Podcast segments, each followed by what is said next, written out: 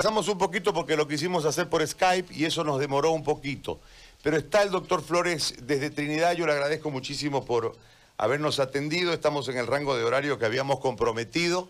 Lo voy a saludar primeramente, gusto de, saludarlo, doctor, en esta jornada, para que usted nos haga el favor de eh, hacer una consulta masiva hoy con la gente y les pueda contestar eh, las preguntas en relación al COVID-19 y toda la sintomatología y todo el tratamiento y todo el protocolo que usted con otros profesionales han trabajado y han diseñado. ¿Cómo está, doctor? Buen día. Muy buenos días, José Gary. Un saludo a toda la radio audiencia, un saludo a Santa Cruz, a toda Bolivia. Estamos aquí para poder eh, ayudar en lo que requieran, porque definitivamente conocerlo más al virus nos va a dar certidumbre y eso es lo que tenemos que generar, eh, José Gary. Pienso que ahí el camino comunicacional de muchos medios está, está equivocado porque generamos mucha conmoción. Sé que hay caídos en la, en la batalla, varios caídos, pero tenemos que demostrar que sí se puede resolver el problema si tratamos lo que siempre venimos tratando, lo que generó en su momento Argentina con que decía que había que detectar oportunamente y el tratamiento precoz y hoy lo ratificamos porque mientras más rápido detectemos el problema, más rápido lo tratamos y más rápido evitamos las complicaciones, José Bueno, doctor, pregunta puntual. Dale. Comienzan a llegar esta vez a través del Facebook. Dice Hernán Vallejos, ¿cuánto tiempo duran los síntomas del COVID? Aproximadamente los síntomas del COVID pueden llegar a, durar una semana. Estos síntomas pueden ser variables y eh, es importante decir que la anosmia, es decir, la falta de olor, la falta de sabor, puede ir y volver, no es un signo determinante, no es un signo que vaya a demostrar la evolución de la patología, hay gente que ha presentado pérdida de gusto, olor, la recupera y posteriormente hace una laringitis. Entonces, eh, hay que tener, es un virus de mucho cuidado, un virus que uno tiene que eh, hacer el, seguimiento adecuado para poder identificar, dura 5 a 7 días, por ejemplo, en el caso laringio, por experiencia propia, es muy difícil romper ese, esa inflamación laringea y ahí es donde nos ayuda mucho el antigripal, la pseudoefedrina, nos ayuda muchísimo. Por eso nosotros en el esquema que utilizábamos, utilizábamos eh, antigripal eh, ibuprofeno por el antiinflamatorio y posteriormente utilizábamos otro tipo de tratamiento de manera separada cuando nos hemos dado cuenta que estábamos perdiendo la pseudoefedrina, porque la pseudoefedrina es la que nos ayuda a generar una vasoconstricción a nivel laringio entonces, eh, actualmente complementamos el esquema y no cortamos esquema, hacemos un esquema complementario, porque como te digo, los síntomas son variables, ¿no? Hay síntomas que aparecen y desaparecen y te pueden generar una falsa expectativa de bienestar. Y lo mismo pasa con los corticoides. A las personas dicen, vas a utilizar, voy a utilizar esto, usted no se tiene que perder. Utiliza y se desaparece y después también llegan complicados. Por eso es un es un manejo bien complejo con, mucho seguimiento. Bien, más preguntas, por favor, rapidito, porque el doctor tiene, nos ha regalado una hora nomás y después tiene que ir a trabajar. Dale. Con audios. El caso es de que hicimos pruebas rápidas a mi hija, que estuvo con su novio y con su suegra. Ya este, la prueba rápida a mi hija ha dado negativo y el novio negativo, pero su suegra ha dado positivo. Ahora mi hija se ha venido aquí a la casa, donde estoy yo. Entonces, este, ella estaba desde el domingo como con la garganta que le dolía un poquito, era de la garganta al oído. Y le dieron Novadol en la farmacia. Ahora, como la suegra dio positivo, anoche yo le he dado una citromicina, ibuprofeno y, y acitromicina e ibuprofeno hemos tomado. Yo igual, bueno, nos hemos aislado, le he aislado a ella. Lo que quiero es este saber cómo seguir, o sea, qué, qué más hacer. Yo estoy muy nerviosa. Este, ¿qué, qué, qué tomar, qué protocolo, qué, cómo, cómo atacar esto, cómo, qué hacer. Vamos déjalo, ahí, déjalo ahí, está bien. Primero debió preguntar antes de, recetarla a usted o seguir el protocolo. Pero le, lo escucho, doctor, porque le conteste, por favor. En realidad, eh, lo primero que debe hacer todos los pacientes, José Gary, es no desesperarse.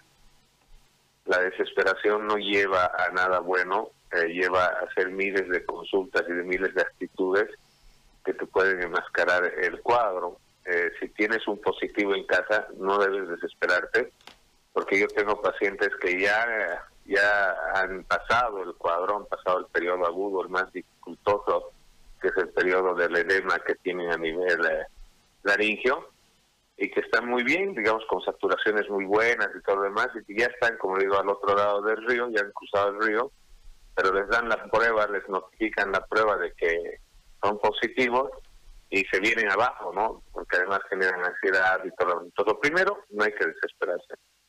Lo segundo, hay que evitar el contacto directo para que no generar más carga viral positiva. Es decir, mientras más positivos hay, la carga viral aumenta por la reproducción del virus y eso hay que evitar. Y eso es lo que está pasando en el personal de salud, ¿no? En el personal de salud está expuesto directamente varios pacientes y definitivamente la carga viral es la que afecta al personal de salud y es por eso que enferma más complicado eh, el personal de salud porque es la carga viral la que molesta. Entonces en casa hay que mantener el distanciamiento, hay que mantener el tema de bioseguridad, pero sin desesperarse. Luego, en el tratamiento como tal, lo primero que comenzamos es el ibuprofeno de 400 miligramos cada 8 horas y con el antigripal cada 8 horas, los dos juntos ya les he dicho los componentes en su momento, pero sobre todo hoy más que hay que hacerle énfasis a la pseudepedrina, porque ayuda mucho, mucho, mucho en el tema de la laringe, ayuda muchísimo. Entonces, si con estos dos no he podido vencer, y con estos dos no he podido vencer al, al problema de molestia en la laringe, porque nosotros tenemos que tener que hay una molestia en este sector, José. Este es el sector del coto, que dice, cuando jugaban de niños y te agarraron el coto, ahí donde están nuestras cuerdas vocales, es el cambio de voz, ¿no? Entonces, en ese sector es donde no debe haber dolor, no debe haber molestias. El momento que vos sientes molestia ahí, tienes, tienes que consultar a tu médico porque la terapéutica no está haciendo efecto. Entonces, uno siente, eh, es claro el cambio, es claro el cambio, lo digo por experiencia propia, es claro el cambio y no puedes tolerar, es más, el, la audinofagia no es audinofagia, por si los días el dolor al deglutir, hay disfagia, dificultad al deglutir, porque sientes que hay edema. Es como cuando comes algo, una tableta grande, ¿se acuerdan alguna vez en algún resfrío? Uno mete una tableta y siente esa tableta cómo entra y la siente que, que va pasando de a poquito por la garganta. Sí. Entonces, eso definitivamente te está llevando a decir que estás comenzando a hacer una laringitis y te va, te va a generar ese tipo de, problemas. Entonces, eh, ¿qué tiene que hacer ahí? Tiene que contactarse con el médico porque no es que el corticoide yo me lo puedo pinchar y ya está, no es así. Es decir, es el personal médico que tiene que ver si es hipertenso, si es diabético, si es... Es decir, tenemos un caso de un joven que ha salido ayer en a nivel nacional que le hemos tenido que hacer el tratamiento eh, por ser diabético y le hemos tenido que utilizar corticoides hemos trabajado con todo el equipo, con el doctor José Luis Valverde, con todos los doctores, son varios doctores con los que me asesoro, que son los que me orientan, porque son ellos los que tienen más experiencia, han tratado mucho más pacientes que, mi persona, obviamente, y eh, con ellos eh, vemos qué esquema vamos a hacer para reducir la insulina. El paciente ayer está saturando 97, está espectacular, por eso ha salido en los medios eh, el día de ayer para eh, ver y, eh, en este caso, pero tiene que ser un análisis médico integral, ¿no? No es agarrar el corticoide, pinchar corticoide y puede haber gente que puede salir tranquilamente, pero si se te complica ese paciente, ¿cómo lo reviertes? ¿no? Es igual, por ejemplo, estamos utilizando los las vaporizaciones con adrenalina, ¿ya? Para poder eh, revertir el cuadro superior, ese edema, ese, esa inflamación de vías respiratorias porque el COVID te da una inflamación muy grande. Entonces, no venció el ibuprofeno, no venció la pseudefedrina, que son los dos principales actores en este momento para el tema laringio, tienes que comunicarte con el médico, hay que cambiar esquema urgente. Dentro de eso, el, consumo de productos fríos, fíjese que otra cosa que nos hemos dado cuenta, los pacientes que hemos recuperado de la Caja Nacional y los hemos llevado a casa, no porque son pacientes que han ido evolucionando de acuerdo a la terapéutica implementada, con, estando con aire acondicionado, estando con oxígeno frío, aire frío, que es el consejo que nos dio el doctor Carlos de Villegas, el pediatra intensivista, que hay que enfriar el aire. los pacientes, ayer hemos tenido una alta, gracias a Dios, ¿no? la, a la paciente Karina Iriarte, ¿no? que se han dejado bolos y todo lo demás. ¿Por qué? Porque ya está saturando, ya ha roto el, edema, y ha roto la inflamación a nivel laringio, y eso es un buen pronóstico para ellos. ¿no?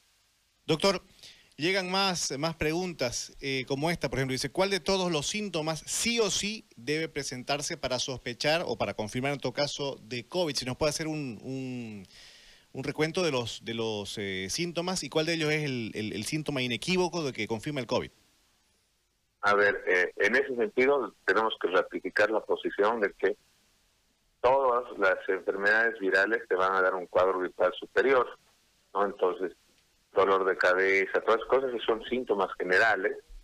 Lo que te orienta a que sea un COVID o no es el tipo de inflamación que te va a generar y sobre todo la anosmia, la hiposmia, eso te da un panorama para confirmar que es un posible COVID, ¿no? Es decir, eh, la ciencia cierta con la signos sintomatología vos no puedes agarrar y decir, este es un COVID. Aquí en Trinidad sí nosotros comenzamos a tratar los COVID de manera directa porque cuando veníamos a Trinidad la realidad era otra aquí en Trinidad y es una zona caliente donde toda la gente en Trinidad hay un Trinidad y todas las casas tienen un Trinidad que está en contacto con el virus. ¿No? Entonces, eh, tienes que por asociación que se llama nexo epidemiológico, tienes que comenzar a tratar. ¿Por qué? Porque no nos podemos confiar. Fíjate que lo que se ha relatado en la bibliografía no es típico. Nos hablaban, por ejemplo, de pacientes artríticos, reumatoideos, que respondían bien al COVID, que no se iban a inflamar y que nada más los pacientes, dos pacientes que hemos tenido medio complicados son pacientes artríticos y como son acostumbrados al corticoide, las dosis que les pones de corticoide no le hacen efecto y como no le hacen efecto a, ese paciente se pueden complicar. Entonces lo que tenemos que comenzar hoy es a desarrollar nuevamente el tema de investigación en Bolivia y sobre todo los profesionales no confiarnos en lo que nos dicen de afuera, porque todo les dice tal cosa, todo les dice el paracetamol, paracetamol no nos sirve, para el COVID no nos sirve el paracetamol. Entonces, Después el corticoide no se debe utilizar, lo dice la OMS, no se debe utilizar. Lo estamos utilizando, lo están utilizando aquí en Trinidad, no soy yo el único, por si las dudas. Lo está utilizando el Hospital Trinidad, lo están utilizando otros profesionales, porque ven que la inflamación es fuerte, ¿no? Es decir, todas las cosas eh, eh, de sintomatología, lo que hace referencia Jorge, eh, ¿qué tienes que ver? Se viene un resfrío fuerte. Eso es lo que tienes. Es decir, no es el típico que tenías antes, no es el normal que tenías antes, y dentro de eso lo que te debe llamar la atención es que lo rápido que coloniza eh, la laringe, ¿no?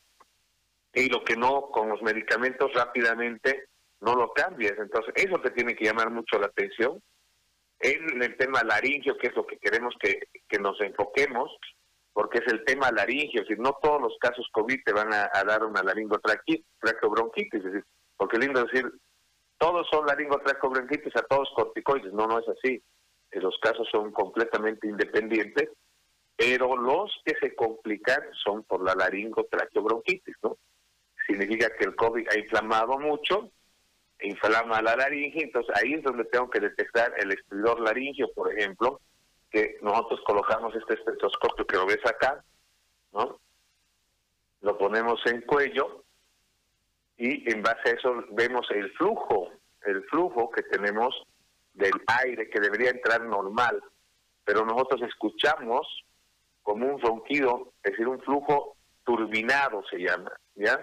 ¿Por qué? Porque esa mucosa se está inflamando. Entonces, en ese sentido, nos damos cuenta que hay una laringitis está comenzando y el paciente no deja tocar generalmente. Es decir, ya que te agarren el coto no es cómodo, imagínate que tienes una inflamación en la nariz, que el paciente no se deja tocar, lo siente muy sensible el cuello. Entonces, esos son típicos, que me asusto, hay disfonía, me asusto porque en la laringe están nuestras cuerdas vocales, ¿no ven? Me asusto si cambio de voz. Fíjense, si ustedes me han ido siguiendo mi voz, mi voz ha ido cambiando paulatinamente y hasta ahorita ni siquiera la recupero al 100%, ¿no? Entonces mi cambio de voz es claro, es decir, hay cambio de voz, tengo que estar acompañando a eso. Y luego que no es carraspera, sino es molestia, incomodidad, en el sentido de como si tuviera una alergia, los que han sido alérgicos se van a dar cuenta que cuando comenzamos a tener una alergia hay como un escosor, hay una hay una eh, hay una hay un rascado, un rascado a nivel de la faringe como si te rascaran. Es como cuando te va a venir la rinitis alérgica, está, eso es lo más eh, detallado, ¿no? Que te viene ese escosor y quieres hacer eso, estás, ¿no? estás haciendo ese tipo, ¿por qué? Porque está irritando la laringe. Entonces, hoy tenemos que concentrar a diagnosticar oportunamente la laringe para tratarla correctamente, porque los otros pacientes que tienen COVID y no desarrollan la laringitis tan fuerte, no, no se van a complicar y los que están falleciendo es porque se complican con la laringotraqueobronquitis, ¿no? Porque se arma un esquema complicado y viene la contracción. Es decir, la contracción, y esto que quede claro, por favor, miren, esta es la, la laringe, es como una C, fíjense, esto es como una C, ¿no ven? ¿La ven? más, centro, ahí. Eso es una C, así. ¿Ya? Entonces, lo que sucede es que esto cuando se inflama, va cerrando y se cierra así. ¿Ya? Se cierra. A ver, ahí. Un minuto, doctor, por favor. Ahora sí. Ponelo pleno a él, Chovi. Un minuto para que lo pueda explicar, doctor, bien. Si ustedes lo ven de esta manera, a ver. Ahora sí. Ven mi la palma de la mano, ¿no ven? Sí. Entonces, si ustedes ven, vamos a ponerlo en esta posición. La parte superior de mi mano es la parte anterior de la tráquea, ¿ya? Y la parte posterior la que está en contacto con el esófago. Entonces, la laringe se va cerrando, así pero va cerrando de manera paulatina y despacia. ¿Por qué? Porque el tejido que tiene la laringe es un tejido de músculo liso que responde al sistema autónomo, es decir, no depende voluntariamente de nosotros. Entonces, si nosotros cambiamos de posición, fíjese en este caso, estamos diciendo que vamos aquí al centro, ¿qué es lo que hace? Es como si estuviera ordeñando, entonces cierra primero aquí arriba, cierra segundo aquí abajo y va posteriormente cerrando. Entonces, va bajando, fíjense de acá, aprieta el coto acá y va cerrando hasta bajar a tráquea y bronquio. Entonces es un movimiento peristáltico que depende del origen endodérmico que ha tenido esta tráquea. ¿ya? Entonces una vez que se activa ese, ese eh, movimiento peristáltico, es lo que tenemos que luchar para vencer ese edema y que no continúe. ¿Por qué? Porque el momento que se activa, la tendencia de esas, de esas fibras musculares es a cerrar tráquea, ¿no? Va a cerrar porque lo que busca el músculo liso es completar su curva de contracción muscular. Y eso lo dice la bibliografía, lo dice Nelson, es decir, en pediatría, todos los médicos que puedan repasar y recordar, porque todos hemos visto una laringotraqueobronquitis en nuestra vida. En el internado, las noches más difíciles es cuando tenemos a pacientes con laringotraqueobronquitis que tenemos que estar pendientes de ellos en el tema de lo que viene a ser el oxígeno húmedo, de ver que su respiración, porque lo que hay que evitar es que se cierre esa laringe, ¿no? Entonces, ahora sucede en los adultos y es por eso que convoco también a toda la sociedad eh, de pediatría, de terapia intensiva, sobre todo que son los que ven los casos de laringotraqueobronquitis, que puedan capacitar a todo el personal en el manejo de la laringotraqueobronquitis para que podamos vencer todos a, este, este, cuadro, ¿no? Porque se cierra, una vez que se cierra, es muy difícil retornar atrás, porque se cierra significa que colapsó toda la vía aérea superior. Y es por eso que los pacientes que entran al respirador son pacientes que no van a salir del respirador. Sí, a propósito de lo que está mencionando, escribe Jorge Alejandro Torrico y dice, doctor, yo estoy en la etapa 2B, ya recuperé el olfato, pero estoy con el tema de la laringe precisamente y un poco de falta de aire. Quisiera, quisiera que me pueda decir qué protocolo debo hacer con los medicamentos. Ahí lo que tiene que ver, la sensación de falta de aire es muy clara, José Gary y Jorge. Eh, fíjense, analicen cuando ustedes van a La Paz. Cuando ustedes llegan a La Paz, falta aire. Entonces, cuando comienza a faltar aire en el COVID, es porque está habiendo un edema a nivel de laringe, porque está habiendo una laringitis. Entonces, en ese sentido, hay que ver cuánto está tomando el ibuprofeno y cuánto está tomando el antigripal, porque por ahí no está tomando, entonces tiene que tomar ya inmediatamente, porque ahí nos va a ayudar la pseudoefedrina, sobre todo el antigripal y el antiinflamatorio, el ibuprofeno. Si ha tomado y eso ha sido vencido, hay que ver si, si no es hipertenso, si no es diabético, yo voy con una dosis de ataque de, dexametasona, ¿no? Le pincho la dexametasona para poder desinflamar oportunamente eso y tengo que ver cuántos días voy a, realizar la dexametasona o si lo voy a poner un corticoide de depósito, pero comienzo el tratamiento corticoide o si estoy pensando que está haciendo una laringitis. Doctor, le una consulta.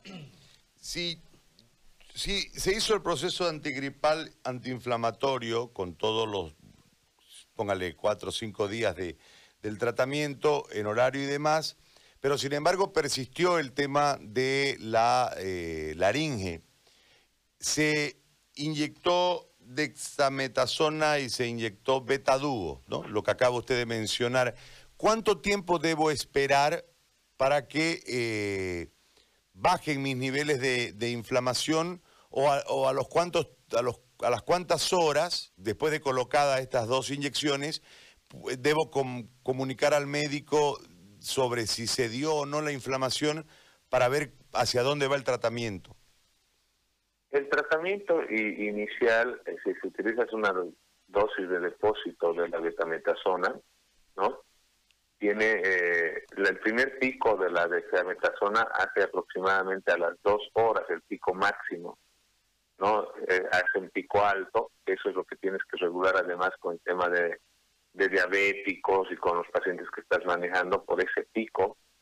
Entonces, eh, va a ser, el momento que hace pico el corticoide, tienen que tomar en cuenta que va a haber retención de líquido. Entonces, va a generar una sensación de embotamiento, ¿no? La persona comienza a tener las manos menos hinchadas, hasta las rodillas te puede doler un poco porque estás reteniendo líquido, haces como un mixedema, sea, un edema pequeño en todos los tejidos conectivos del cuerpo. ¿Ya? Entonces, al inicio por eso se debe explicar al paciente que va a comenzar a tener eso. Posteriormente, recién comienza la, etapa de eh, desinflamación plena, y generalmente a las 12 horas, a las 12 horas el paciente debe estar con una mejoría sustancial de lo que viene a ser la inflamación. La bibliografía relata que la dexametasona puede, a nivel muscular, intramuscular, puede llegar a tener concentraciones hasta las 36 horas, pero generalmente la mayor efectividad está dentro de las 24 horas. Entonces, en 24 horas se vuelve a hacer una valoración de cómo ha sido efectivo este paciente, y es lo que estamos haciendo aquí en el manejo del protocolo. Es decir, no hemos venido a, dar atención solo con medicamentos e irnos, ¿no? Hacemos seguimiento, volvemos a ver al paciente, vamos a su casa, eh, revisamos nuevamente para ver cómo ha sido la evolución, cómo está su, su presión, cómo está, porque no es nomás darle el medicamento y dejarlo a la suerte, ¿no? No, es decir, se hace el seguimiento y son 24 horas, José Gary, aproximadamente, que tienes que analizar a un paciente y si utilizas otro tipo de medicamentos, nosotros a veces tenemos pacientes que hasta tres veces al día lo tenemos que ver, sí o sí lo tenemos que ver, no, no, no queda de otra y eso es lo que nos tiene un poco atados de manos de poder llegar a más gente porque tenemos más pacientes, más cosas y tenemos que revisar más. Más preguntas. Vamos con los audios. Buenos días, doctor Pedro. Yo tengo tres niños un niño de cuatro años, una niña de dos y un niño de seis meses. En caso que ellos presenten los síntomas, ¿qué le puedo dar para, Eh, porque como son niños, ¿qué medicamentos puedo utilizar para ello? En realidad los niños, vuelvo a repetirlo, eh, fíjense que nos hablaron de la teoría 80-20, yo veo varios contagios, no sé cuánto estaremos aquí en, Trinidad, tenemos que ver la tasa de, de penetrancia que ha tenido el virus, ¿ya? Pero cuando hablamos del 80-20, los que están dentro de los 80, José Gary, son los niños y los jóvenes.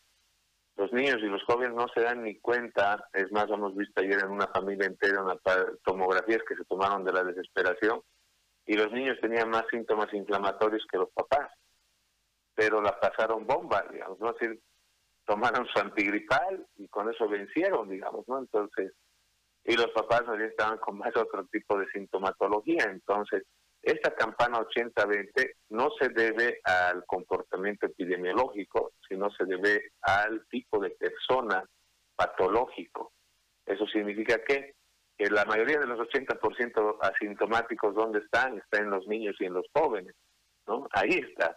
Y los que se complican son las personas de la tercera edad o que tienen comorbilidades o enfermedades de base, y eso es lo que, nos genera el, problema.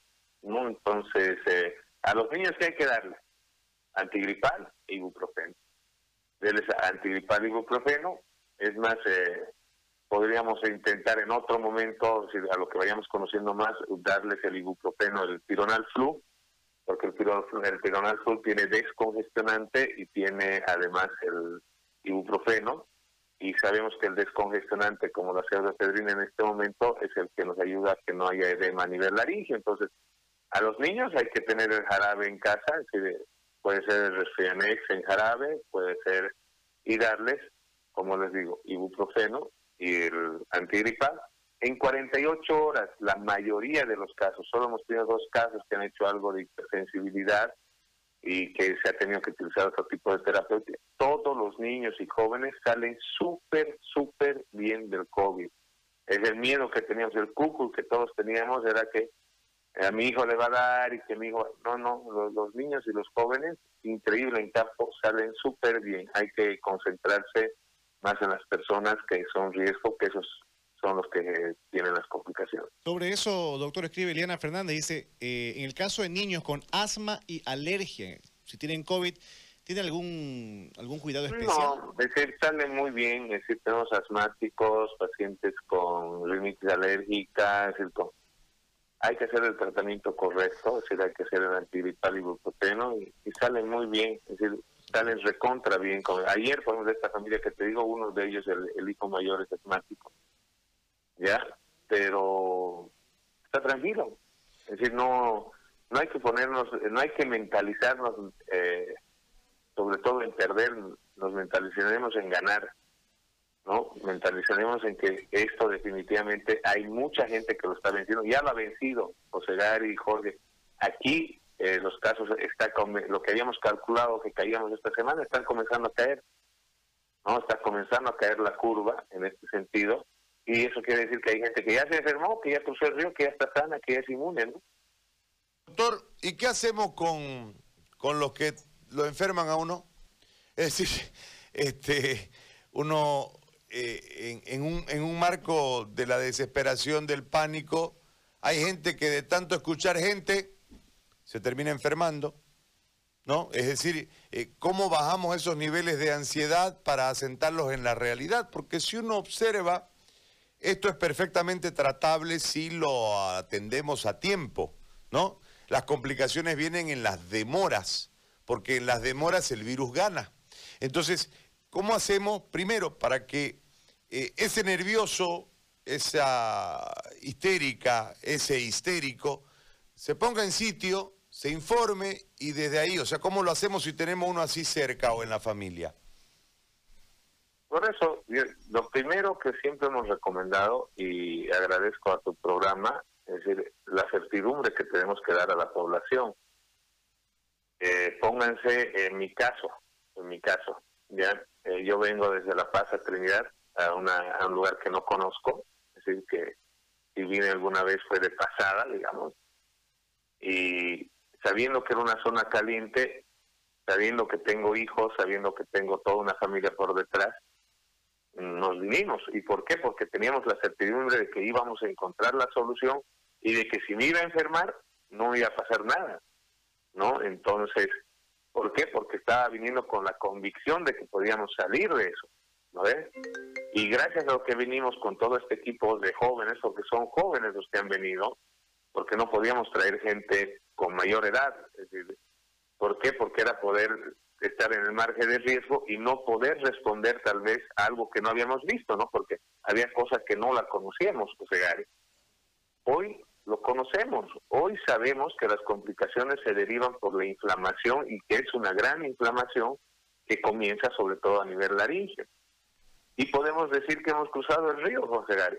Es decir, podemos decir que estamos en ese sentido eh, tranquilos, porque de acuerdo a la terapéutica que hemos ido efectuando, hemos ido luchando contra el virus y definitivamente no nos hemos enfermado, no hemos caído y no vamos a caer. Entonces, eso es lo que tenemos que transmitir a la gente, la seguridad de que podemos tratarlos oportunamente y que se puede vencer a este virus en el sentido inflamatorio. Tenemos que hacerlo, sí se puede. Lastimosamente los caídos en salud son hartos, pero son porque se han enfrentado a una carga viral muy alta. ¿no? Imagínense aquí en Trinidad, estaban en el apogeo ha sido hace un mes. Entonces, fíjense, cuando ha llegado esa carga viral al hospital, ha llegado muy alta, y hay lugares donde tú vas aquí en, en Trinidad, Paitití, que me viene a la cabeza siempre, el, el, ambiente es muy pesado, así se siente hasta lo que entras en las casas, son cargas virales muy altas. Entonces, eh, decir que todos vamos a estar complicados, no, la gente se complica en casa cuando vamos a recoger pacientes son pacientes que estaban enfermos hace una semana, hace 10 días, ¿no? Entonces, eh, si nosotros hubiéramos hecho la terapéutica oportuna ahí, que como hemos dicho, en eso no vamos a variar, en los primeros cinco días es donde se le gana al COVID, en los primeros cinco días es donde se le gana, porque si no has comenzado terapéutica, si no has hecho oportunamente, la inflamación viene fuerte y viene fuerte, José Gary porque nosotros hemos hecho el esquema, es decir, hemos cumplido esquemas, personalmente eh, lo puedo decir porque lo he vivido, y así con esos esquemas la lucha es dura, y hasta el momento, por ejemplo, no termino de luchar con la laringe, digamos, ¿no? pero estoy ya de salida. Entonces, en ese sentido, lo que nosotros tenemos que manejar es la certidumbre de la gente, ¿no? Es decir, de que podemos ganar esto. Es decir, algo que quiero eh, decirles claramente a todos ustedes eh, es muy complicado, es muy complicado tener que no atender llamadas, ¿me entienden? Es, te llaman cada rato, la gente está desesperada, eh, sienten problemas, no se les puede llegar y estamos muy contracturados en el sistema de salud. Y eso significa que estamos muy contraídos por el miedo. El miedo, a todos el miedo nos ha hecho correr y no podemos tener manejar ese miedo porque en el tiempo una llamada que uno no atiende llega tarde a veces no lo puedes rescatar al paciente porque no puedes utilices lo que utilices no vas a poder sacarlo del cuadro y se te va a complicar. Y en algún momento hasta nosotros hemos sido muy duros en decir a la gente por qué se le está muriendo por qué la letalidad es alta pues la letalidad es alta porque estamos diagnosticando muy tarde estamos tratando muy tarde y obviamente una vez que comienza a generar toda la patología crónica lo mandemos al el paciente llega mal. Ayer lo decía el doctor del Hospital Trinidad, decía, los pacientes llegan desaturando 30, 40. Obviamente no lo van a poder sacar ese paciente. ¿Por qué? Porque están esperando mucho para llegar. Entonces, es un virus que no se debe confiar, es un virus que debemos tratar oportunamente. Y yo lo vuelvo a repetir, José Gary, a toda la gente de Santa Cruz, decir, no le tengan miedo al virus, identifiquen su diagnóstico, comuníquense con el personal de salud y dense oportunidad, porque yo como le digo, es muy, muy complicado, es decir, estresa, el personal de salud se estresa, porque todo el mundo quiere que lo atiendas, para todo el mundo es emergencia, para todo el mundo es problema, y lastimosamente no podemos llegar a todo el mundo, da pena, es, es complicado, es un estrés estar viendo teléfono, estar viendo a quién vas a clasificar, estar viendo a quién vas a, ayudar, a quién vas a dar la mano, porque faltan manos, José Gary, falta gente, falta eh, en ese sentido, porque la gente quiere saber la quiere quiere llegar y, yo me pongo en el lugar de la otra persona. Fíjese que una de las peleas que tengo por teléfono, mire, eh, todo este tiempo de acá, eh, no puedo hablar con mis hijos, no, no puedo hablar con, con mi familia. Y tenemos que seguir adelante, ¿no? Es decir, tenemos que serlo. Es decir, si yo me doy el lujo de, parar un tiempo, es dejar a la persona que tenga la oportunidad de salir del cuadro. Entonces, pienso que toda la gente tiene que, que ponerse las pilas y ponerse las pilas porque de uno en uno no vamos a ganar mucho. Esto se tiene que multiplicar y todos tenemos que salir. Yo les vuelvo a decir, aquí experiencia viva de que he vivido el COVID, estoy viviendo el COVID, y no me he complicado, no me voy a complicar, lo estamos venciendo. Tenemos gente en el equipo que se ha enfermado y lo está venciendo. Estamos trabajando todos los días, todos los días lo estamos haciendo. Y madrugamos, nos recogemos 5 de la mañana y así no hemos claudicado. Con ese estrés, con esas cosas, no hemos claudicado. Entonces no es momento de agarrarse y tirarse en la cama y tirarse a morir, porque definitivamente tenemos que salir a hacer las cosas que sabemos hacer. Y así vamos a salvar más vidas. No podemos darnos el lujo de tirarnos a morir en este momento, porque la gente realmente, por no tener una atención temprana, se está muriendo y se va a morir. Porque cuando se complique, cuando haga la laringotranqueobronquitis, no hay médico en el mundo, póngase, y eso lo decíamos, Italia, Alemania, no hay sistemas súper sofisticados. Cuando se complica el paciente no lo sacan. Nosotros no vamos a ser la excepción, porque es una patología muy complicada. Perfecto. Más preguntas, por favor. Otro audio. Buen día, doctor. Eh, una pregunta. Yo tengo casi, a ver, unos 10 días, un poquito más, con un poco de dolor de cabeza. La cabeza parece que circular el dolor y no tomé nada hasta ahora. No estoy resfriado, no tengo absolutamente nada, solamente el dolor de cabeza. A ver si usted me pudiera dar algo más o menos para poder tomar. Se lo agradezco, doctor. Muy buenos días a toda la mesa. Gracias. En el caso COVID, el dolor de cabeza, lo primero que nosotros pensamos es que está comenzando a ser hipertensión, ¿ya? ¿Por qué? Porque al tener una restricción a nivel del cuello, baja la oxigenación, entonces el corazón trabaja más. Al contraer más el corazón, sube la presión arterial, que es un signo, indirecto de que eh, ese corazón va a comenzar a querer edematizar al pulmón. Entonces hay que tomar la presión arterial para ver cómo está y hay que ver la oximetría. Si la presión arterial está normal, la oximetría está normal, estamos tranquilos. Pero si la presión arterial se ha elevado, si la presión eh, ha generado un problema, ¿no? Entonces eh, ya comenzamos a hacer todo el esquema de tratamiento para ver cómo está el pulmón, escuchamos pulmón, si los pulmones están tranquilos, entonces comenzamos el esquema antiinflamatorio y antigripal, ¿no? Pero lo que tenemos que detectar es el dolor de cabeza, porque el dolor de cabeza puede suceder hasta por lo que le riñe uno su mujer, digamos. Así que el dolor de cabeza no, no es pero en el caso COVID, digamos, si yo estoy una persona con nexo epidemiológico, ¿no? Tengo que pensar que está haciendo una hipertensión porque está comenzando a trabajar más su corazón tratando de compensar al pulmón, ¿no? Otra pregunta. Buen día, Radio 1. Buen día, Gary. Buen día, doctor. Quisiera hacerle una consulta. Yo me llamo Ruth. Este, quisiera saber si es coronavirus lo que yo tengo, a mí me está pasando. Este, tengo un apretón en el pecho, como si algo me quisiera, o sea, por rato me quiera tapar la garganta. Este, y también tengo una tos seca. Eh, pero no tengo ni fiebre ni dolor de cabeza. ¿Será que eso es coronavirus? Lo tengo este, ya hace unos 10 días. Me estaba haciendo algún este caserito, tomando naranjita, eso, pero no me pasa. ¿Será que puede ser que tenga el coronavirus? Importante la, la pregunta.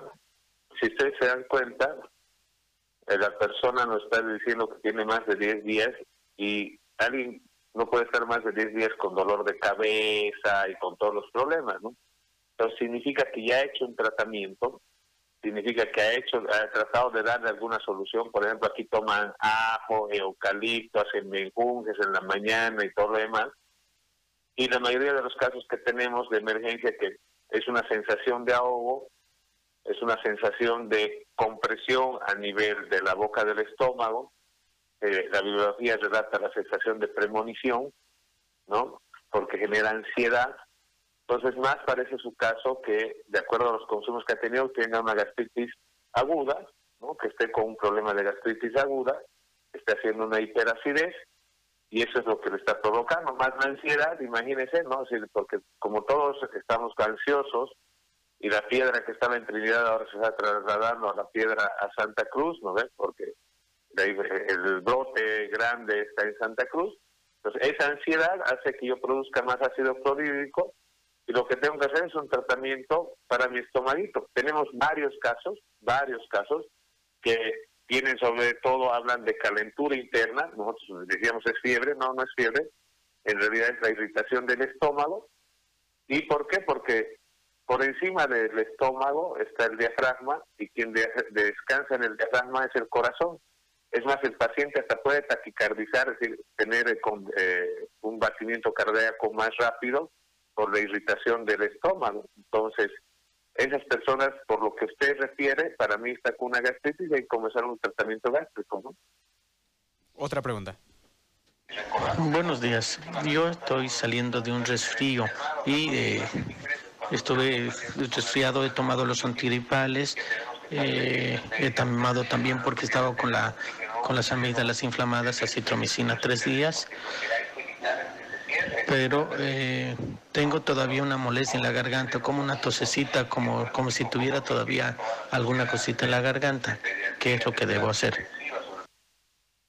Antes de que me olvide del caso anterior, eh, es importante mencionar que las personas que hacen gastritis hacen reflujo, generalmente hacen reflujo. Y este reflujo es con flema y confunden con la tos. Ya les viene la tos. Eh, hay gente que se va a dar cuenta y él lo ha debido vivir en algún momento y piensa que es la tos lo que le, está afectando y piensa que es el pulmón. Y la tos no solo se da por afección pulmonar, sino la tos se da por el reflujo que se da eh, a nivel del esófago y se acumula flema. Por eso es tan importante ver, revisarlo al paciente, porque de acuerdo a lo que veamos en orofaringe, vamos a poder decir si es un tema de infección local o si es un tema por reflujo. Generalmente eh, la asociación de antibióticos o el consumo de antibióticos con antiinflamatorios producen también gastritis y eso es lo que queda y generalmente esta tos se, incrementa cuando uno se echa o después de echarse de haber comido, porque como ese estómago está lleno, toda la parte ácido retorna y viene como una tos reflejo, como una tos perruna de reflejo, ¿no? Entonces uno se echa y viene ¡ah! ese exceso violento ¿Por qué? Porque ha subido el líquido gástrico y ha generado una irritación a nivel laringio. Entonces, eh, los dos casos que precedentes son casos que lo vemos muy típicamente, porque aquí, como le digo, hasta 10 se han consumido para vencerlo al coronavirus.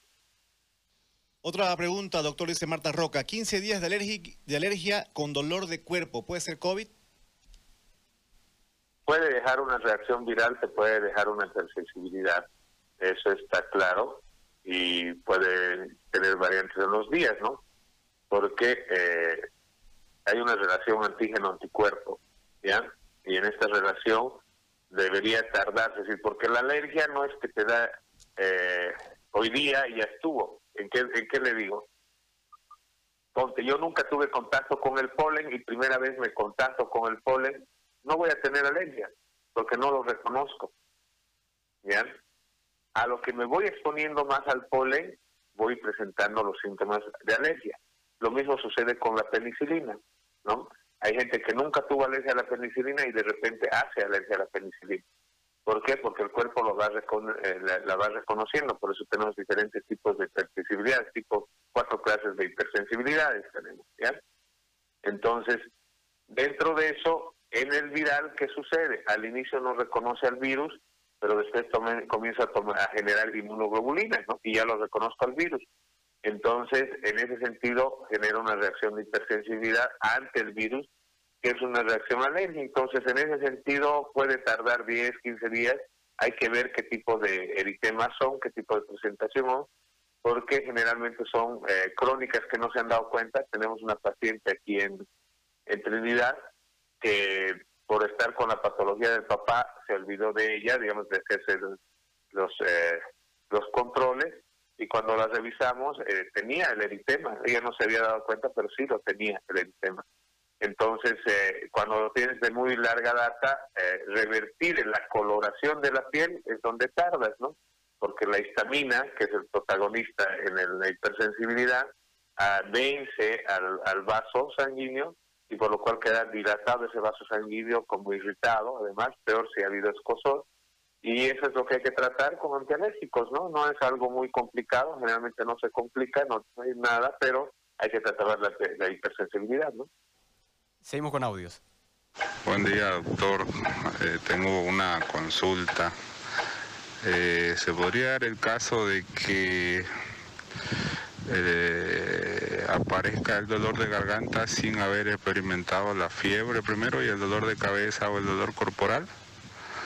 Pues, ¿Se puede dar ese caso o, o si los anteriores y... Sí, lo escucho, doctor. Sí, se puede dar definitivamente se puede combinar cosas y dentro de esa combinación de cosas es el que la persona puede debutar con una laringitis y es una de las cosas que nos llevó a afirmar que era una laringotractobronquitis porque no encontramos la laringitis hasta que encontramos una señora que cuando nos habló nos dimos cuenta que estaba con su laringitis. ¿No? Nos habló y, ah, muy bien, 100 puntos, es una laringitis. ¿no? Y ahí comenzamos a detectar la laringe como tal y dijimos que ya era. Entonces, puede debutar con una disfonía, puede debutar con dificultad eh, al deglutir, es dificultad al por si Hemos perdido la comunicación, un minutito, si la pueden llamar, por favor. De todas formas, hay, eh, es bueno indicarle que hay muchas eh, muchos mensajes de apoyo y de agradecimiento al doctor, personas que han eh, avanzado. Ahora, que, ahora no te está escuchando, espera que cuando te escuche se lo decís a él, porque creo que en realidad el cuadro que él vive, más allá de todo, eh, de la ayuda, es complejo. Porque humano, ¿no? Yo te conté que cómo él, él se hizo contagio.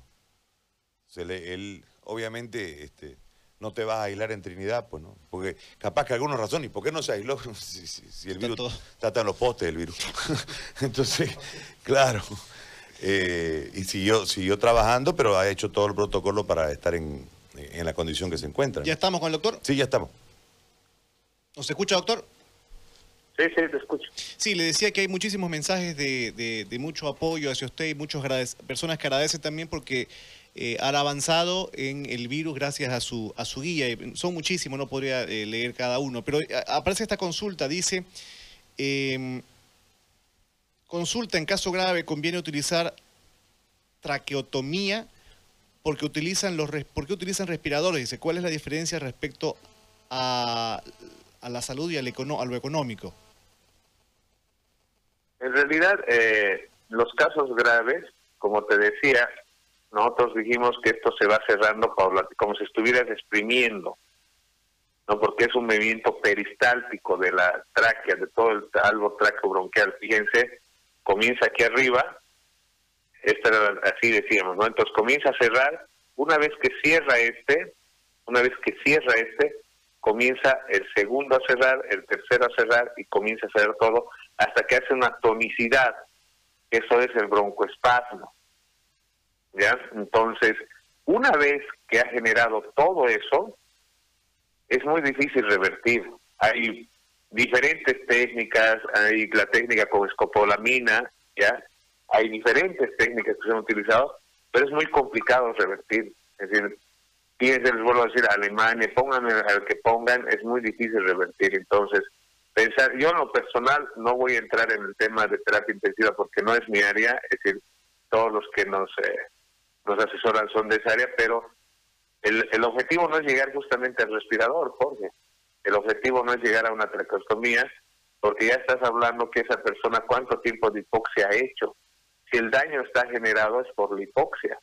Es decir, cuando baja el oxígeno, comienza a bajar, es decir, todo el daño que tenemos, los marcadores que ponen, la ferritina, dímero D, todo lo que está sucediendo, fosfatasa alcalina elevada, demás, sucede porque ese tejido está sufriendo. Sufre el riñón, sufre el eh, tracto gastrointestinal, y por eso cuando sufre es porque está habiendo falta de oxígeno. Entonces, mientras más se incrementa la falta de oxígeno, las probabilidades de sobrevida son menores. Y puedes llegar a sacar un paciente, pero con cuánta complicación va a tener el paciente. Yo digo, los pacientes que hemos podido ver aquí en, Trinidad, que han sido, que han hecho insuficiencia cardíaca congestiva, se ha revertido la insuficiencia cardíaca congestiva, estaban haciendo hipoxemias de, de 52, en algunos que se ha revertido, pero es tanto el daño a nivel eh, del sistema eh, cardiovascular que llegan a ser hipertensión, hacen crisis hipertensivas, y de ahí no lo sacas. ¿Por qué? Porque esos pacientes, por ejemplo, los tratas con enoxaparina, ¿no? Y ese paciente está anticoagulado, sangra y cómo lo, lo contienes. Entonces, son pacientes muy complicados. No es que el personal de salud no esté capacitado, más bien Santa Cruz yo veo que tiene un indicador en terapia intensiva muy bueno en la reacción terapia intermedia en la caja petrolera, he visto, estoy viendo números de la caja nacional que me pasan y definitivamente eh, están haciendo un gran, una gran labor. Terapia intensiva a nivel nacional pienso que está haciendo una gran labor, pero pues eh, están luchando contra un titán, ¿no? Están luchando contra un titán, están luchando contra una patología muy fuerte, Jorge. Entonces, el pensar llegar a una traqueostomía, llegar a pensar a un respirador, es perder, es perder porque van a, va a haber triunfos que van a hacer los terapistas con su sacrificio, con todo lo que están poniendo las pilas, pero donde tenemos que tratar de, llegar es a contener la laringe, a contener la hipoxia y que los pacientes no hagan hipoxia. Si el paciente no hace hipoxia, no va a generar todos los problemas, porque al inicio hacen la disminución de, de oxígeno, es una hipoxia hipóxica, y después se vuelve una hipoxia citotóxica cuando toma el alveolo. Cuando el alveolo colapsa, se vuelve citotóxica. Y revertir de la citotóxica, complicado, muy complicado. Entonces ahí la batalla que den los médicos, que lo están haciendo, te vuelvo a decir, muy buenos médicos terapistas, he visto esquemas que están... La batalla que le den los que salen de tubo son héroes los, eh, los terapistas, había que hacerle a, los que han sacado allá en Santa Cruz, a varios han sacado de tubo, ¿no? Entonces, son unos héroes porque han hecho todo un esquema para poder rescatar a esos pacientes. Ahora le hago una consulta más volviendo al, al, tema. Eh, la lógica es, es, esa está clara. La estrategia debiera ser hacer todo lo, lo necesario para que no lleguemos a, al tubo, pero lamentándolo mucho, hay un tema de esquema que después yo lo voy a explicar porque a mí me llama la atención la concentración que hay en la terapia intensiva y el descuido que hay en esta parte cuando en realidad es aquí donde debía preocuparse el esquema de las autoridades, pero no lo quieren entender y parece que no lo vamos a hacer que lo entiendan. Me hacen una pregunta sobre la ivermectina. Doctor, en un momento en el protocolo usted hablaba de ivermectina. Eh, ¿Cuál es la opinión que tiene sobre la ivermectina? Es la pregunta. Sigo manteniendo la misma opinión. ¿no? Decir, tenemos que bajar la carga viral, tenemos que bajarla, porque eh, lo que hace la ivermectina es bajar la carga viral. Entonces nosotros cuando vemos que el paciente está eh, adinámico, es decir, está con bastantes complicaciones, decimos que la carga viral es alta y nosotros damos la ivermectina, no es que no, no la damos, pero en la mayoría de los casos, es decir, estoy hablando más del 95%, José Gary, no hemos hecho el uso de la ivermectina porque revierten bien a la terapia corticoidea. Entonces, si revierten bien a la terapia corticoidea, ¿por qué le tengo que dar un medicamento más? No le doy un medicamento más, ¿no? Entonces, no es agarrar y darle todo por, por si las dudas, no, tampoco es así. Nosotros vamos cumpliendo los esquemas y si realmente veo que hay una carga viral que no estoy pudiendo controlarla, doy la ivermectina. Hay una consulta más, dice Darlene Leaños. Hace nueve días, doctor, hace nueve días empezó un tipo de ardor en la garganta y un fluido retronasal. Tomé pironal flu, ya terminé tratamiento, pero no pasa. ¿Qué hago en ese caso? Hay que revisarlo, hay que revisar si es el problema viral plenamente o si ya se ha vuelto un problema bacteriano, ¿no? Porque de que genera inmunosupresión el COVID, genera inmunosupresión, eh, eso está clarísimo, y en ese sentido las bacterias pueden colonizar. Entonces lo que tenemos que ver es si ha pasado el COVID, ¿no? si ha pasado el río, si no hay el periodo agudo, si no sigue todavía la inflamación, si no, si, no sigue la inflamación estamos tranquilos, ¿no? porque las complicaciones son por la inflamación, y de eso hay que revisar si es bacteriano para iniciar un antibiótico, que sería el indicativo en este caso, si es que eh, revisamos y vemos que hay un, cuadro bacteriano. Esa es la evolución. Nosotros tenemos el COVID, salgo del COVID y puedo hacer una sinusitis bacteriana, que lo dice la bibliografía, puedo hacer una bronquitis bacteriana, puedo hacer cuadros bacterianos, por lo cual debería iniciar antibióticos, ¿no? Pero eso es revisando el cuadro, ¿no? Seguimos con consultas eh, de audio, doctor. Buen día, por favor, una consulta. Hay mucha gente que se está confundiendo em, los síntomas del, del chikungunya o del dengue con los síntomas del coronavirus. Es más, conozco algunas, algunas personas que, que no han ido al médico y que están siguiendo un protocolo de tratamiento al chikungunya. O sea, ¿cuál es la diferencia entre los síntomas? Por favor. Generalmente el COVID se produce más síntomas musculares y sobre todo síntomas de cansancio respiratorio, justamente por el tema de la hipoxia que te va a generar por la inflamación de vía respiratoria alta.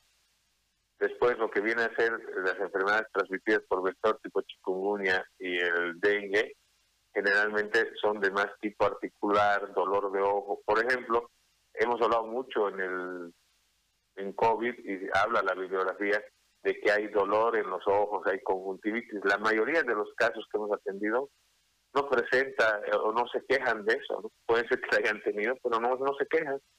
Entonces no hacen ese, ese tipo de sintomatología. Entonces, lo que más nos, a nosotros nos debe llamar la atención en el COVID es la pérdida de dolor, pérdida de sabor, eh, la disfonía, la dificultad al tragar, dificultad, vuelvo a repetir, por favor, no es dolor, dificultad porque se está edematizando la parte de arriba. Entonces, eso nos lleva a diferenciar. Después, eh, el dolor articular, las rodillas, eso en el COVID no, es decir, más es la fatiga muscular, ¿no? Que pueden tener los pacientes. Y Posteriormente, más bien por el uso de corticoides, eh, los pacientes sí refieren dolor a nivel de rodillas, tobillos, pero eso es por la acumulación de líquido que hace el corticoide, ¿no? Pues, la terapia tiene también sus, sus pros y sus contras, ¿no? Otra consulta, doctor, dice que los Alberto Merino, eh, ¿qué pasa si una mujer con seis meses de embarazo se contagia de COVID? ¿Qué podría tomar? Las mujeres embarazadas son un mundo aparte, digamos, pero por el tiempo que tú relatas, porque nosotros tenemos que dividir el embarazo en tres trimestres, ¿ya? Primer trimestre, segundo trimestre y el tercero. En este sentido, hay trimestres que son muy vitales en lo que viene a ser la generación de órganos, porque es la organogénesis, y sobre todo esto ocurre en el primer trimestre. Entonces, eh, en el primer trimestre es muy complicado utilizar medicamentos, porque puedes afectar al que viene, al ser vivo que viene pero a partir del sexto, eh, del tercer trimestre, del sexto mes, el segundo trimestre, ya, puedes utilizar varios medicamentos. Entonces, por ejemplo, un antigripal, un antiinflamatorio. Es bueno utilizar las embarazadas porque generalmente los procesos inflamatorios en las mujeres llevan que se produzcan prostaglandinas y estas prostaglandinas puedan darte una amenaza de parto prematuro. Entonces sí puedes utilizar antiinflamatorios, puedes utilizar antigripal, pero bajo la supervisión de tu ginecólogo, ¿no? Es decir, tu ginecólogo conoce qué patología de base tienes, por eso los controles prenatales son tan importantes, porque en esos controles prenatales tú vas a, saber qué es lo que tienes y el ginecólogo sabrá qué medicamento te puede dar o no.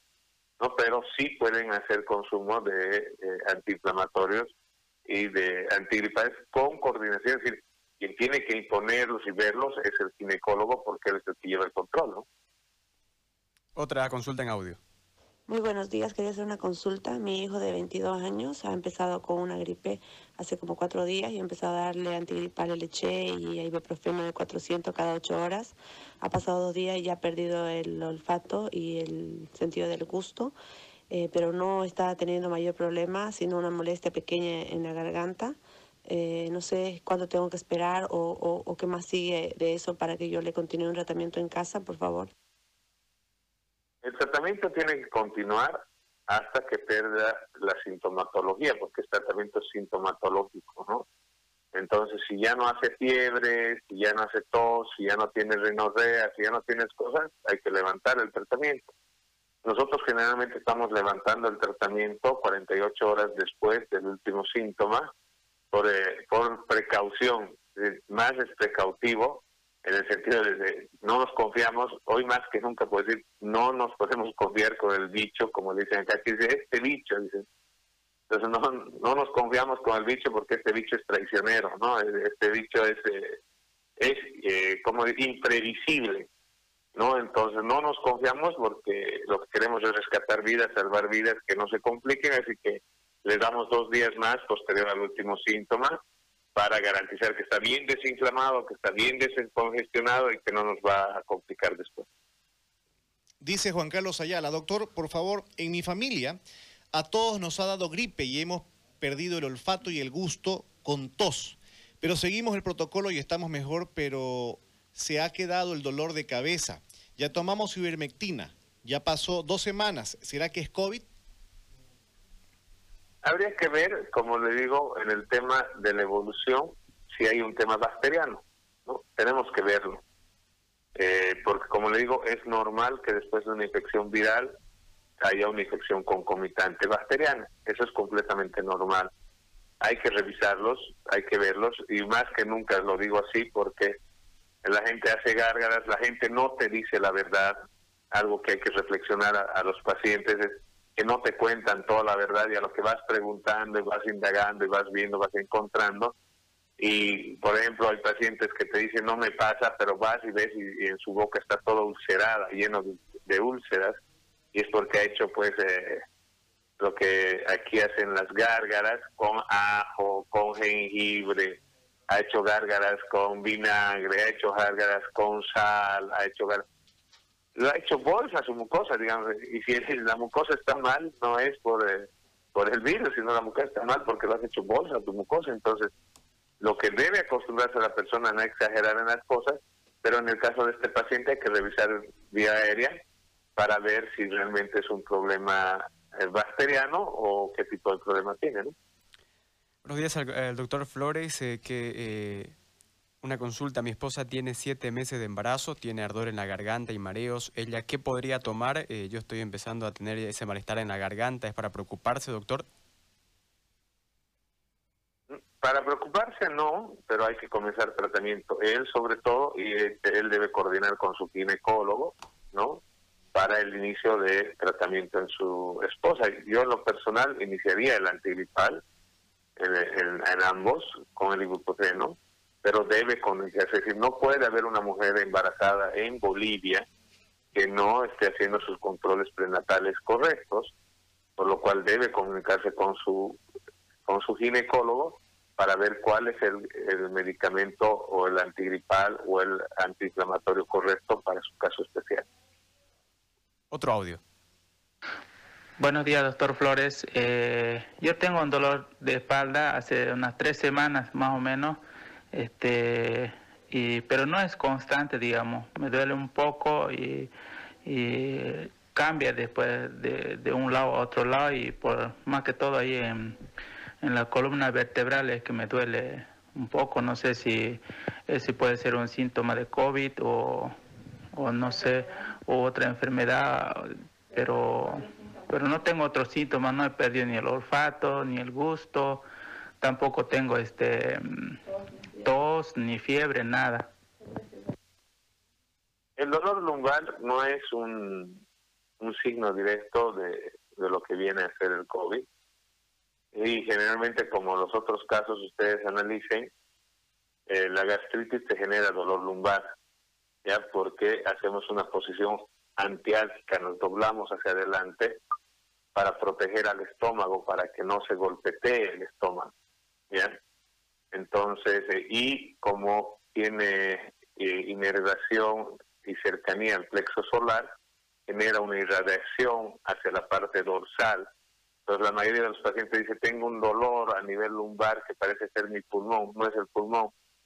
El dolor que es típico en el COVID de pulmón es cuando comienzo a hacer hipoxia y comienzo a jalar la caja torácica, a respirar, a hiperventilar más, porque trato de compensar ese oxígeno que no está entrando, y es como un tirón, es como un tirón a nivel de la base de los pulmones, siente como un tirón porque está trabajando más su parrilla costal. Pero después, por un dolor lumbar, decir que es COVID, más, más guía hace un trastorno gástrico que hace un trastorno pulmonar. Doctor, lo dejamos ya en, en libertad para que usted pueda desarrollar sus labores ahí, sabemos que son recargadas. Le agradecemos muchísimo, hemos compartido poco más de una hora. Me parece que hay un montón de preguntas y, demás. Vamos a tratar seguramente en el tiempo y dependiendo, por supuesto, de los tiempos de usted, de tener eh, un espacio más o, o, poder generar a la gente un espacio de consulta que me parece que es mucho más beneficioso que el discurso mustio de nuestras autoridades de forma diaria. Le agradezco muchísimo, doctor, ha sido muy amable, gracias por el trabajo y por ser tan útil yo soy el agradecido eh, porque en realidad si estamos en esta lucha es justamente por la inquietud y la curiosidad en su momento tú presentaste sobre esta pandemia, que lo, hiciste ya en febrero en su momento y con algunas dudas en ese sentido, donde nosotros también incursionamos a poder revisar estas cosas y poder darle solución, ¿no? Porque lo que tenemos que buscarle al problema es la solución. Yo quiero que la gente, por favor, escuche y se dé cuenta que le podemos ganar al virus, sabemos cómo se comporta, sabemos cómo viene la fisiopatología, tenemos los medicamentos para hacerlo, se lo está haciendo, se está rescatando pacientes, está, eh, son pacientes que están evolucionando muy bien y no es solo el doctor Pedro Flores, todo el sistema de salud lo está haciendo muchos médicos lo están haciendo. Es decir, hay gente que está saliendo del cuadro por los que están haciendo la terapéutica y porque se está salvando vidas. Entonces, no es un tema solo del doctor Pedro Flores, yo creo que todos tenemos que en este momento aunar esfuerzos para dar la certidumbre a las personas de que podemos salir de este virus, o sea, debemos salir, pero no lo vamos a hacer debajo de la cama lo vamos a hacer yendo, viendo, escuchando, escultando, diagnosticando a ese paciente y dándole el tratamiento correspondiente. Quiero aprovechar esta vez, José Gary, eh, agradecer a toda la gente que me ha apoyado en redes, es decir, no tengo tiempo ni siquiera de entrar al Face ni al WhatsApp, porque definitivamente el tiempo es muy importante hoy, es decir, nos falta tiempo, realmente lo que no tenemos es tiempo. Agradecer a los abogados, y a los grupos de abogados que ni los conozco, eh, que están eh, bajo la batuta de, Carla Gómez, bajo la batuta de Daña Guardia, de varios amigos que se han puesto la camiseta en mi defensa.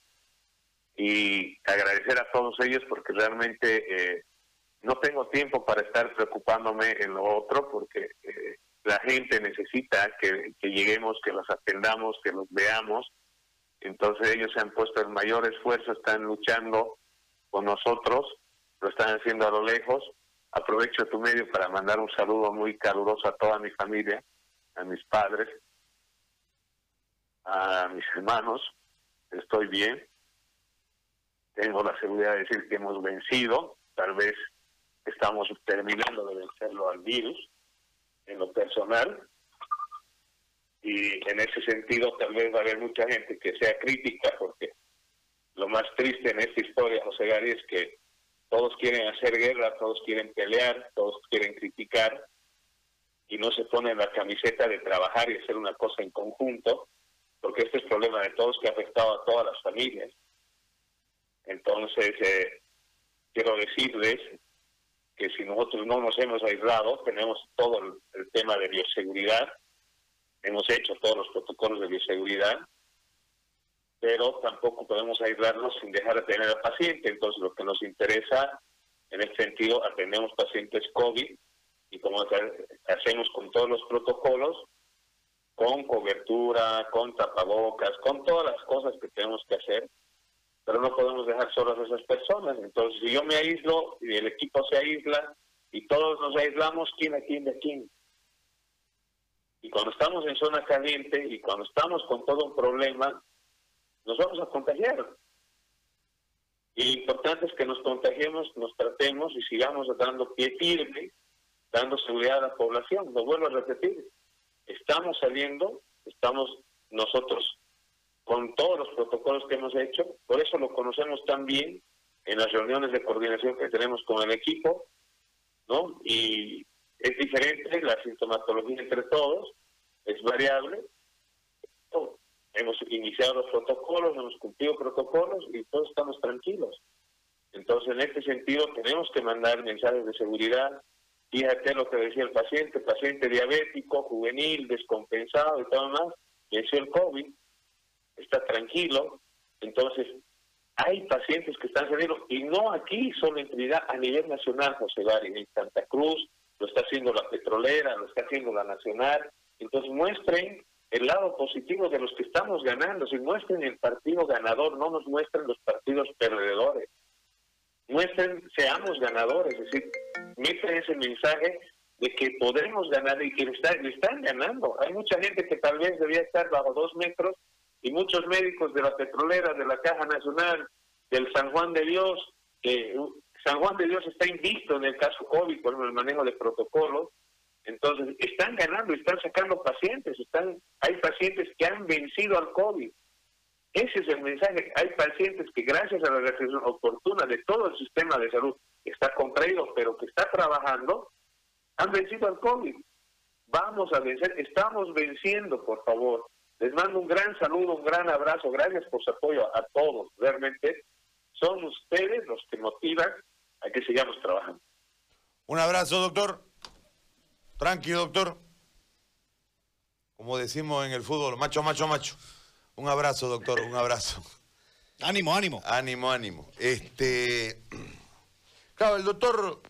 El doctor Flores tiene una historia muy particular que cuando salgamos de esta, y si nos permite la vida,